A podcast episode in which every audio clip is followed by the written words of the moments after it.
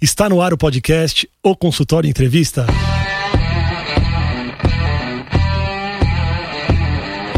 Bem-vindos! Eu sou o Daniel Kruglenski, médico, cirurgião do aparelho digestivo e vou entrevistar aqui especialistas em diversas áreas que vão nos ajudar a crescer na carreira, melhorar a conexão com os nossos pacientes e a se desenvolver na profissão.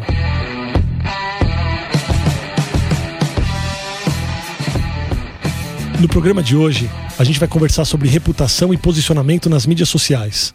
Plataformas como Instagram, Facebook, YouTube e até LinkedIn se tornaram extensões da vida real de seus usuários, quando na realidade são meras vitrines artificiais e limitadas de suas vidas.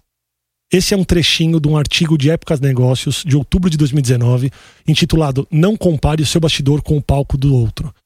E aqui na minha frente está o autor desse artigo, Mark Tawil. Muito bem-vindo. Imensamente feliz, Dani, Daniel, meu amigo, meu irmão, já te desejando boa sorte. Obrigado, obrigado. Eu vou ler um pouquinho do currículo do Mark aqui. O Mark ele é empreendedor e comunicador multiplataforma. Ele é head da Tauil Comunicação, número 1 um, LinkedIn Brasil Top Voice, colunista de Época Negócios e apresentador do podcast Auto Performance na Rádio Jovem Pan. Em 2020, ele vai lançar o livro Seja Sua Própria Marca pela editora HarperCollins.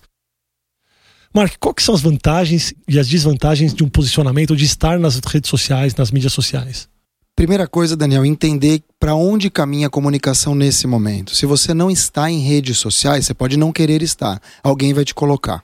E quando alguém te coloca num lugar e você não se posiciona, alguém te posiciona. Então existe um perigo real de você não ter uma voz oficial e alguém criar uma voz por você. As marcas perceberam isso e conseguem ter os seus canais oficiais. Pessoas, de um jeito ou de outro, precisam ter pelo menos um canal oficial. Pode ser um blog, pode ser uma rede social. Mas de cada 150 milhões de pessoas, 140 milhões estão nas redes sociais. E de 140 milhões que estão nas redes sociais, e esses são dados oficiais, colhidos no começo de 2019, ou seja, eles completam um ano agora, 130 milhões estão em redes móveis, ou seja, as pessoas estão com o celular na palma da mão.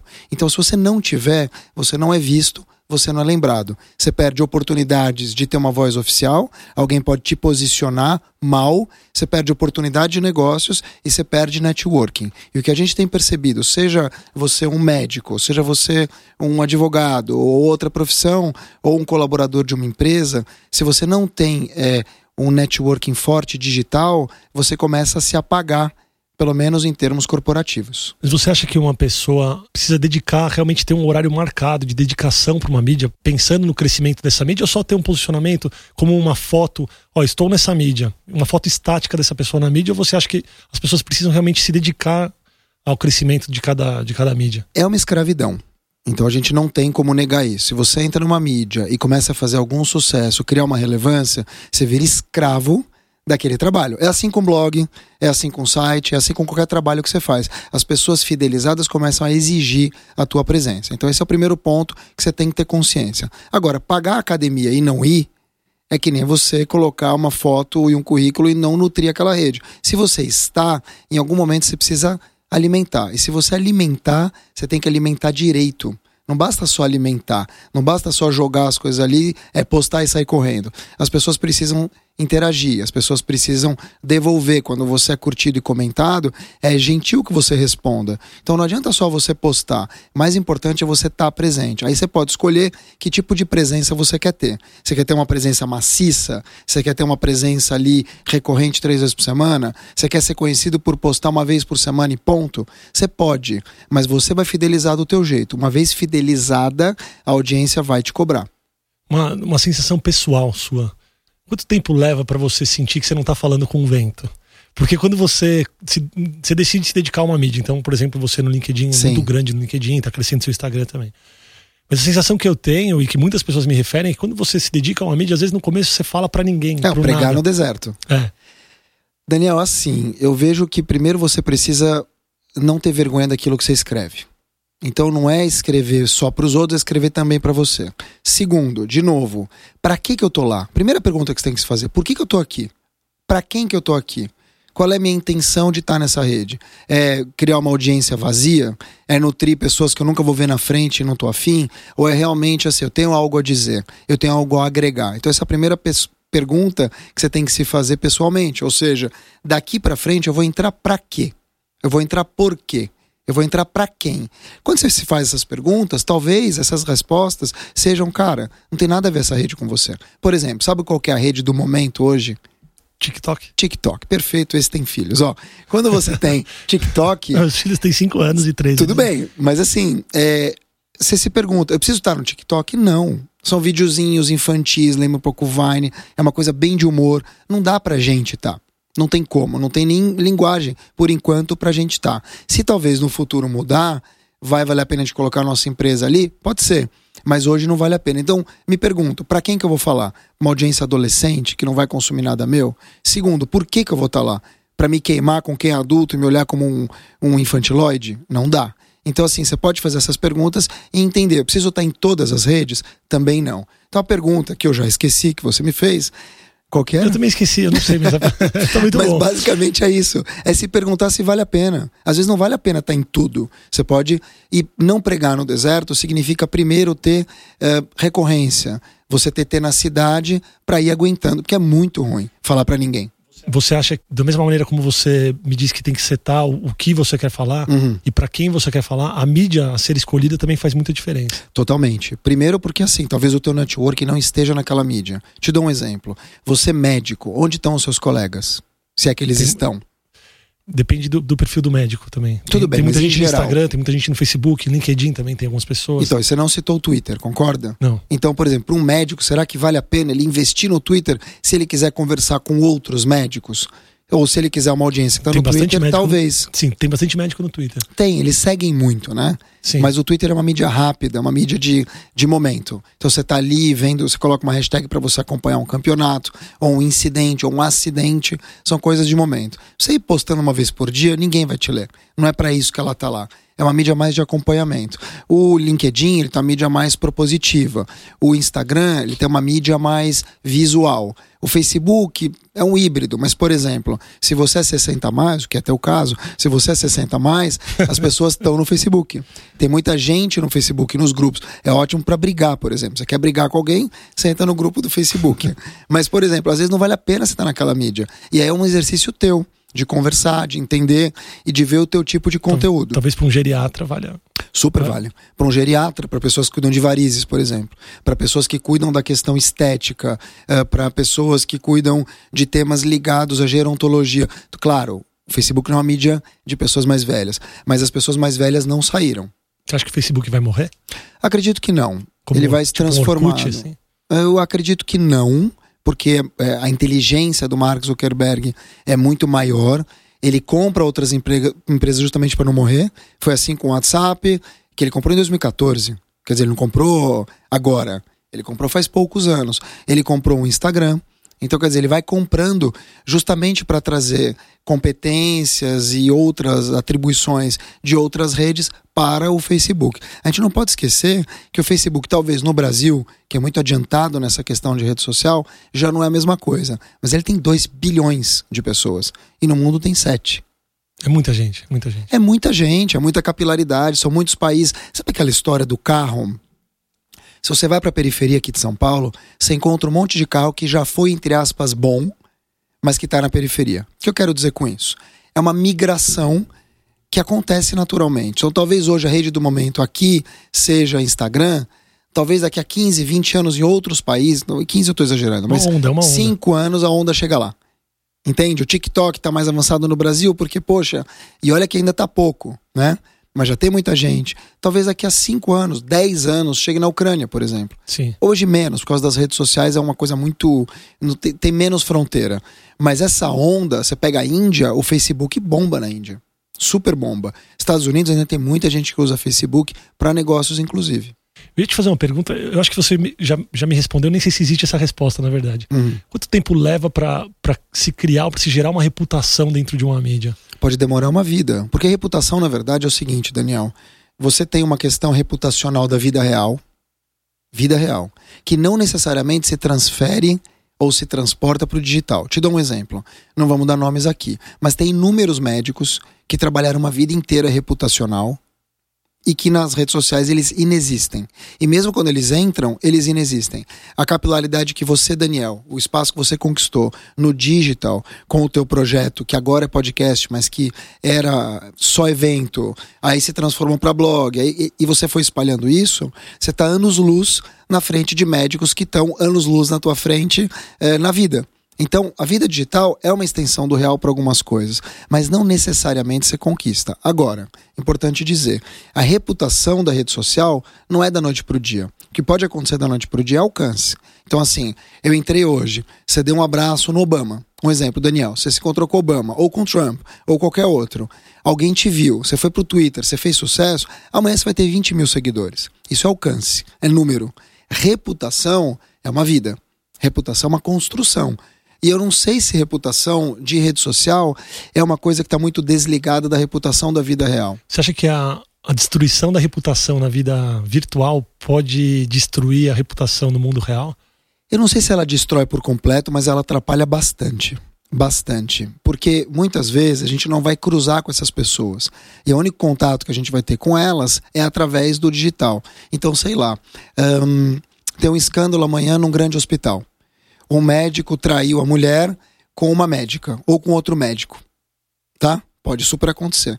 Se aquilo vaza, vira uma capa de vejinha, vira uma reputação digital, eu nunca vou cruzar com essas pessoas. A única imagem que eu vou ter delas é essa. Será que esse mesmo médico ou essa mesma médica vão ser chamados para palestras como eram?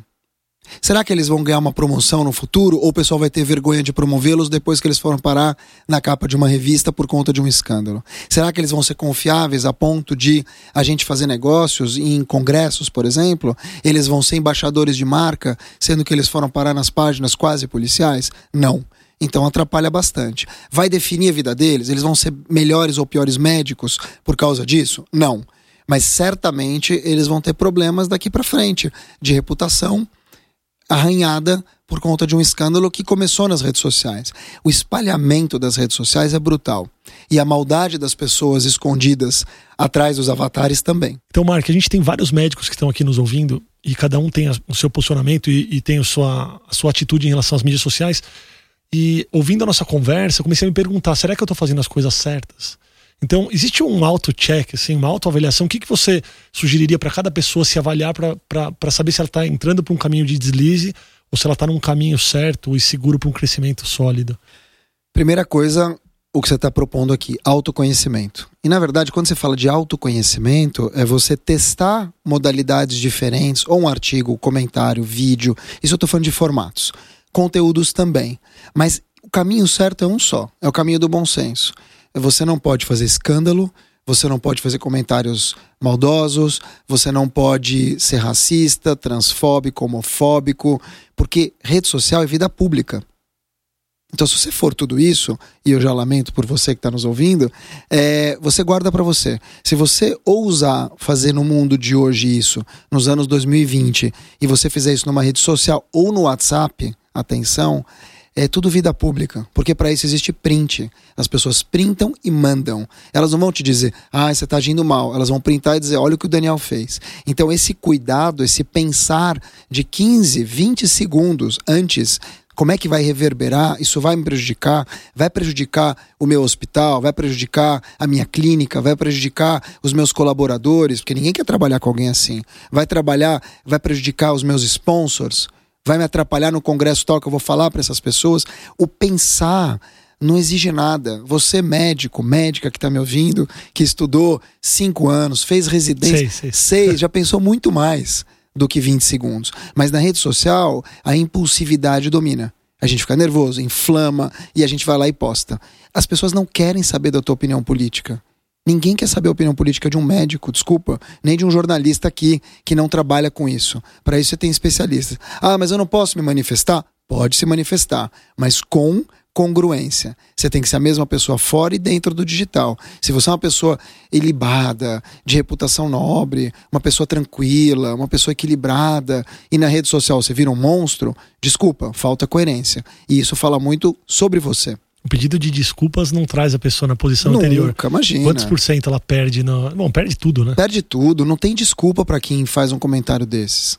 Não tem desculpa, porque assim, qualquer desculpa que você der, qualquer desculpa que você der, vai ser maquiada, vai ser ah, forçada. Eu fui, eu fui hackeado, não fui ah, eu que escrevi. Fui hackeado. Não tem desculpa quando você faz um. Pensa comigo. Tem uma menina que estava estudando direito. E aí teve um jogo do Flamengo, não esse Flamengo de agora, campeão de tudo, lá atrás. E aí ela fez um comentário numa rede social, que era o Twitter, falando assim: ah, hoje é dia de afogar nordestino. Uma coisa assim. Ela estava no quarto ano de direito, se eu não me engano, trabalhava no escritório e fez esse comentário. Obviamente viralizou, o pessoal printou, mandou para o escritório dela. Ela foi expulsa da faculdade, teve que parar o curso. Ela teve. Porque ninguém quer alguém assim na faculdade. Sim. Ah, mas uma coisa não tem nada a ver com a outra, ela falou fora. Tá bom, mas a pressão social te tira disso, né? Você está levando a, faculdade para as páginas policiais. Aí já é uma outra discussão, é um outro podcast. Mas ela perdeu o emprego. Ou seja, em 15 segundos que ela escreveu esse Twitter, ela perdeu o emprego, ela perdeu a faculdade, ela perdeu o amigo. E para sempre ela vai ser lembrada por esse comentário. Sim. Porque rede social é pior que tatuagem. Tatuagem você tira. Um vídeo você não tira mais. É, e para a área médica, a, chance de você. A exposição dos pacientes, tem que tomar muito cuidado. É, às vezes, na intenção de autopromoção, as pessoas expõem as pessoas. Se o médico vai expor um paciente. Sim, de novo, a questão do bom senso. Porque assim, existem códigos, códigos e mais códigos de várias áreas, inclusive uh, na medicina, que proíbem se fazer antes e depois. Que proíbem você pavonear. Ah, mas são outros tempos. São. São. Mas se você pavonear demais, você vai acabar dando entrevista para geladeira. Então, assim, o cuidado que você tem que ter na hora de aparecer é um cuidado ainda médico. Você pode ser um médico, vamos dizer, com mais visibilidade, com mais vitrine, nada te impede. Mas você tem que usar o by the book. Porque senão alguém, em algum momento, vai apontar o dedo para você e vai dizer: ó, tá, tá ferindo a ética médica, olha, tá indo contra o código. As pessoas denunciam. As pessoas denunciam. E mais do que isso, se você faz isso com o paciente e o paciente resolve é, ir contra você depois, é um dano duplo.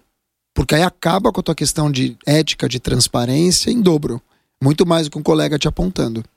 Mesmo, mesmo a gente se posicionando e fazendo as coisas certinhas, a gente não consegue agradar, agradar todo mundo. E às vezes, inclusive para o médico, nas mídias, aparecem algumas pessoas que fazem comentários maldosos, que querem tentar denegrir a imagem haters. do médico. Um hater. Como lidar com os haters? Como que você lida com seus Olha, haters e como que você acha que um médico deveria lidar? É a mesma coisa, não é a mesma coisa? É a mesma coisa. É a mesma coisa. O, o hater, na verdade, ele tem uma, uma motivação que é estudada pelos médicos, né? O médico melhor do que ninguém, especialmente os psicanalistas e psicólogos, é, psicanalistas e psiquiatras, podem olhar para esse hater com carinho, porque o distúrbio do hater, o buraco é muito mais embaixo. Né? O hater ele se esconde, as motivações são outras, ele também é impulsivo, ele também usa da coragem virtual ou da covardia virtual para poder atacar, mas acima de tudo é um frustrado. Acima de tudo, o hater é um frustrado. E eu tô falando de haters que podem ser bilionários, tá? Não tô falando de dinheiro, de extrato social, de cor e de religião. Todo mundo pode ser hater. Cabe a todo mundo. Você tem inúmeros exemplos de artistas que são haters, ou que fazem um comentário fora da curva ali e que eles são lembrados por isso. Tem inúmeros exemplos. Então não quero dizer uma questão de dinheiro, de alcance, nem de fama. O hater, é o buraco é mais embaixo, é de dentro para fora. E você acha que de, uma, uma dica mais prática. Então eu tenho lá minha página do Instagram, eu resolvi falar de refluxo. Alguém que já passou comigo na vida tem eu refluxo. Eu vou te falar como eu ajo, tá? É, você você ajo. aborda a pessoa? Você manda mensagem pra pessoa? Então, depende. Você não faz nada? Não, você deixa os seus seguidores te, não, não, não. te Super defenderem? Fácil. Tem algumas coisas, tá? Se a pessoa tá me criticando por criticar, então ela vai lá e me diz assim, não gostei do teu comentário, ou comentário besta, só poderia nananã, comentário. Dependendo do tom, eu deixo. Eu deixo não curto, não comento, eu deixo, eu ignoro. As pessoas te defendem? Não necessariamente. Às vezes é um comentário, essa pessoa fala assim: ah, às vezes, por exemplo, teve um massacre aqui de. de de Paraisópolis, Paraisópolis, eu me posicionei evidentemente a favor das famílias, porque você não pode aceitar que nove crianças morram pisoteadas num baile. Eu fui super atacado. Estavam dizendo que eu ataquei a polícia. Mentira, eu não ataquei a polícia. Eu gosto da polícia. Então, assim, eles inventam coisa. Até aí, eu deixei, e quando era muito agressivo, seu babaca, seu FDP e tal, eu, eu denunciava e eu bloqueava. Eu não respondo. Porque eu tenho marcas que me apoiam. Porque eu tenho uma empresa e as pessoas leem os comentários. Eu não vou bater boca com desconhecido que amanhã o cara tá batendo boca com outro, mas eu vou ficar lembrado por isso. Então eu bloqueio Bloqueio a pessoa, mas antes eu denuncio por atitude agressiva, por spam, qualquer outra coisa. Sempre denuncio. Se a pessoa me impute um crime, então, por exemplo, você, Um é um- raci- racismo, por exemplo. você é mentiroso, Ah. você está espalhando fake news, que são coisas que pra mim são crime, porque eu trabalho com credibilidade de informação. Eu printo o comentário e mando pra pessoa. Falo, ó, você tá me acusando de um crime e eu vou tomar providências. Normalmente essa pessoa paga, pede desculpa e nananã, mas eu printo, porque de verdade isso é um crime, ela tá me acusando de um crime, e eu bloqueio a pessoa. Aí o comentário dela automaticamente é apagado. Porque também, às vezes, um comentário maléfico, ele acaba gerando uma onda de comentários maléficos. Tem gente que se empolga e começa a escrever em cima. Então, primeira coisa, eu percebi que saiu da curva da crítica, é ataque, é xingamento, é palavrão, porque tem, tá? Tem muito. Eu printo e faço. E aí tem coisas maravilhosas, que são os advogados que a gente cria. Então, por exemplo, outro dia tive um comentário também, um cara fez um comentário homofóbico, eu acordei e pus uma foto do George Clooney. E aí veio um rapaz e disse assim: ah, ainda bem que você colocou o George Clooney e, o Pablo, e não o Pablo Vittar. E eu respondi pra ele: quisera eu nascer o Pablo Vittar, né? Com o alcance que ele ou ela tem, com o dinheiro que ela ou ele faz, né? Com a moral que ela ou ele tem de cantar em vários palcos. Quisera eu ter tudo isso. Concorda comigo? E aí várias pessoas começaram a atacar essa pessoa dizendo o seguinte: você é homofóbico, você é babaca. Aí começaram a marcar a empresa dessa pessoa.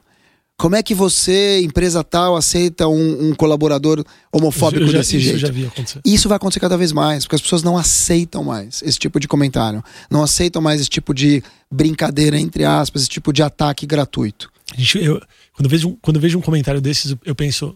Essa pessoa não pensa antes de escrever? Mas é o acho que eu tô não- te e não falando. pensa mesmo, não né? pen- Cara, são 15 segundos. Eu não curto, não comento esse tipo de comentário. E eu não faço esse tipo de comentário.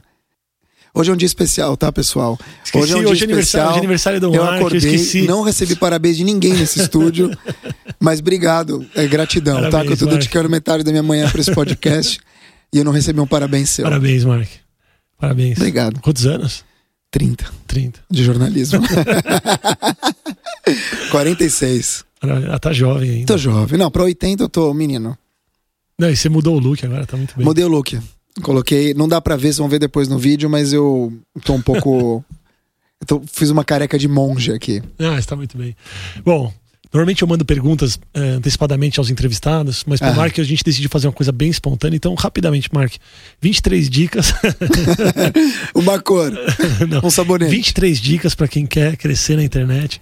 Não, É, claro. Brincadeira, dá algumas dicas. Quem se programa para ter um crescimento sólido, investir um pouco mais aí nas mídias sociais, algumas dicas importantes para a pessoa prestar atenção aí de começo. Corrigir um erro é ruim. É, mas Daniel, assim, tem que errar.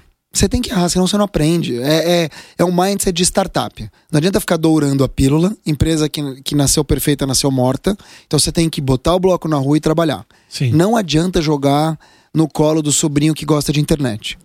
Também não adianta você parar a tua cirurgia de manhã para ir lá postar na rede social. Então tem que ter um equilíbrio. Você quer contratar alguém para fazer, essa pessoa tem que ser direcionada por você, porque é a tua rede social, é você que está falando. Eu sempre me lembro de um exemplo que a gente fazia um perfil eh, na agência, na Tauil Comunicação, olha o Jabá, para um CEO.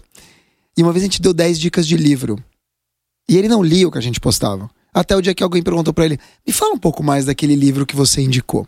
Nossa. Não, é isso. Então, assim, você tem que ter domínio das suas redes, pelo menos dos temas você tem que olhar. Então, assim, você quer ter uma rede robusta, ou você contrata alguém, ou uma agência, ou uma pessoa, mas você tem que ter ciência do que ele está postando, que é você, que é o teu canal.